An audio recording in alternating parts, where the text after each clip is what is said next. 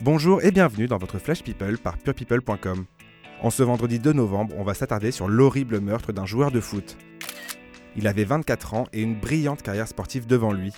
On a appris cette semaine l'assassinat du jeune footballeur brésilien Daniel Correa Freitas.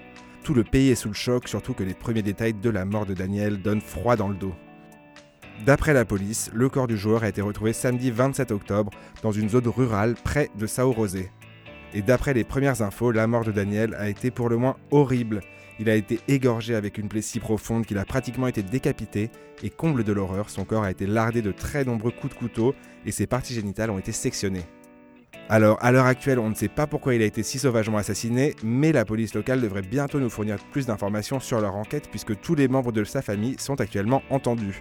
Bien évidemment, cette mort est un coup terrible pour le club de Daniel, le Sao Paulo FC, qui a déjà tenu à lui rendre un vibrant hommage, tous ses coéquipiers ont observé une minute de silence. Les médias du monde entier rendent eux aussi hommage à cet espoir si prometteur qui était affectueusement surnommé Daniel Messi par les supporters brésiliens.